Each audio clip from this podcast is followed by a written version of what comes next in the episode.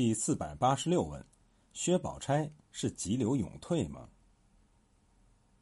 王夫人万万不会想到，抄检大观园最早出现的后果是将薛宝钗赶出了大观园。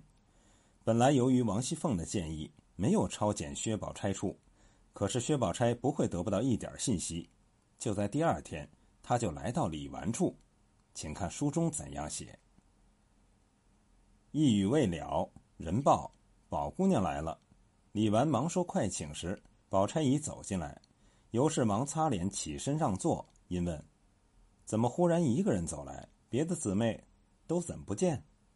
宝钗道：“正是，我也没见他们。只因今日我们奶奶身上不自在，家里两个女人也都因时症未起炕，别的靠不得。我今儿要出去，伴着老人家夜里作伴儿，要去回老太太太太。”我想又不是什么大事儿，且不用提。等好了，我横竖进来的，所以来告诉大嫂子一声。李纨听说，只看着尤氏笑，尤氏也只看着李纨笑。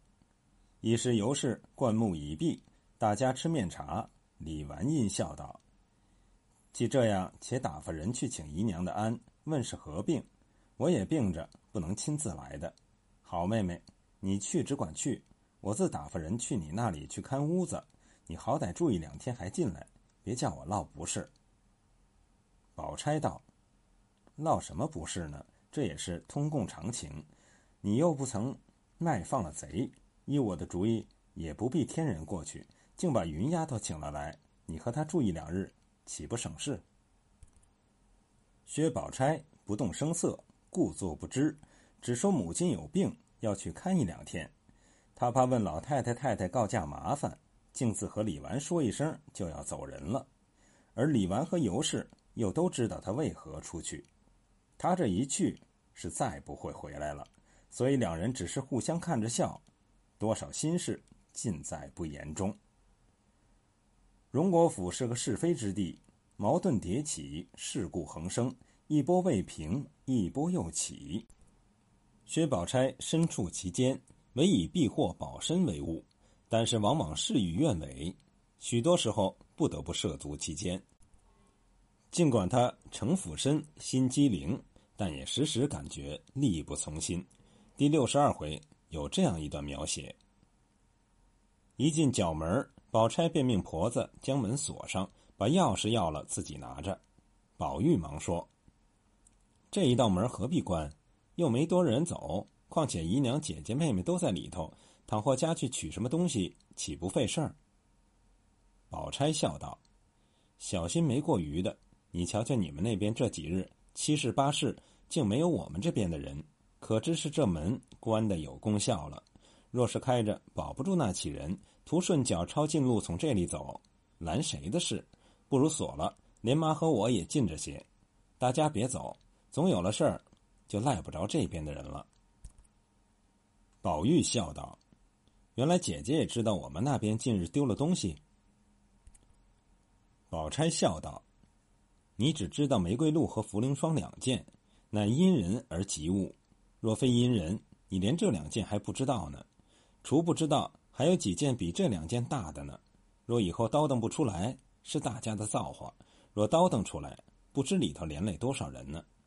你也是不管事的人，我才告诉你。”平儿是个明白人，我前儿也告诉了他，皆因他奶奶不在外头，所以使他明白了。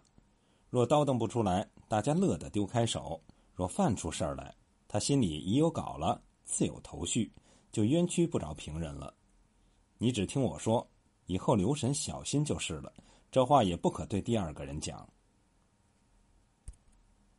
薛宝钗为了避祸全身，连通向自家的角门平时都要锁上。钥匙亲自拿着，不许任何人经过，可谓小心之至。这种小心谨慎，并非是事不关己、高高挂起的难得糊涂，而是源自对于荣府内部诸多矛盾事件的清醒认识。他的消息极其灵通，连平儿不知道的事情他都知道。他甚至可以提醒平儿小心。那么，像抄检大观园这样大的事情，他不会不有所触动。他会很清醒的意识到，一场暴风雨就要来了。这一次抄检不过是前奏，大观园绝不能住了，所以他才会第二天就撤出大观园，脱离这是非之地。可是他想不到的是，这一场暴风雨若是来临，打击的对象就不仅是一个大观园，整个贾府就会跟着败落。他躲出大观园，也躲不过这一场风暴。其实，就是没有抄检大观园事件，他也应该离开了，因为贾府已经今非昔比。如果说贾琏偷老太太的东西去当钱花，只是一时的资金周转不开。可是如今连老太太的饭碗都受到了威胁。我们看第七十五回的这一段描写：贾母因问：“有稀饭吃些罢了。”尤氏早捧过一碗来说是红稻米粥。贾母接来吃了半碗，便吩咐：“将这粥送给凤哥吃去。”又指。这碗笋和这一盘子风烟果子狸给平儿、宝玉两个吃去，那一碗肉给蓝小子吃去。又向尤氏道：“我吃了，你就来吃了吧。”贾母负手看着取乐，因见伺候添饭的手内捧着一碗下人的米饭，尤氏仍吃的是白精饭。贾母问道：“你怎么昏了？盛这个饭给你的奶奶？”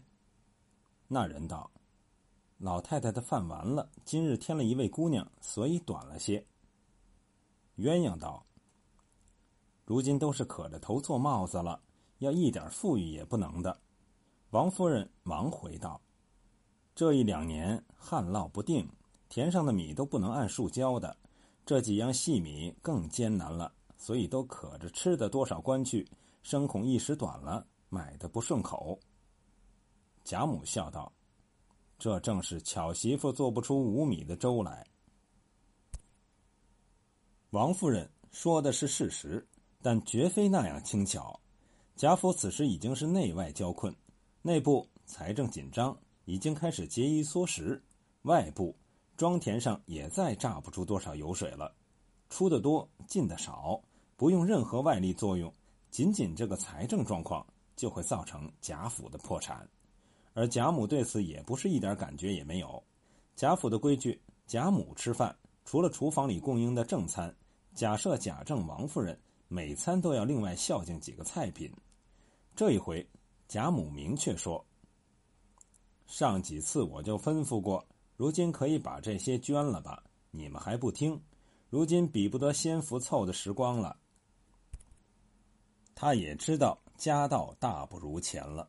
可是这位老太太毕竟饱经世事，竟然还若无其事的想着如何过中秋赏月，还能够说些笑话，不得不让人佩服她的胸襟。曹雪芹在这几回书中，已经从政治、经济、外部、内部、主子、奴才等多个层面的矛盾，推动情节向着最后的结局走。贾府的败落是必然之事，已经难以避免。